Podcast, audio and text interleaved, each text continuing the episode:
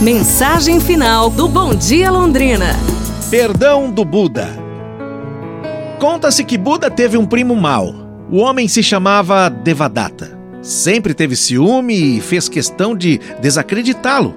Um dia, enquanto Buda caminhava em silêncio, Devadatta jogou uma pedra pesada em seu caminho com a intenção de matá-lo. No entanto, a rocha caiu ao lado de Buda e ele não fez nada. Buda adivinhou o que havia acontecido mas permaneceu impassível, sem perder o sorriso. Dias depois, ele encontrou Devadatta novamente e o cumprimentou afetuosamente. Muito surpreso, o homem disse: Você não está com raiva de mim? Não, claro que não, disse Buda. Sem deixar seu espanto, Devadatta perguntou a ele: Por que você não tem raiva de mim então? Buda lhe disse: Porque nem você é aquele homem que jogou a pedra e nem eu sou aquele que estava lá quando ela foi jogada. O que essa fábula nos ensina? Que quem sabe amar, perdoa.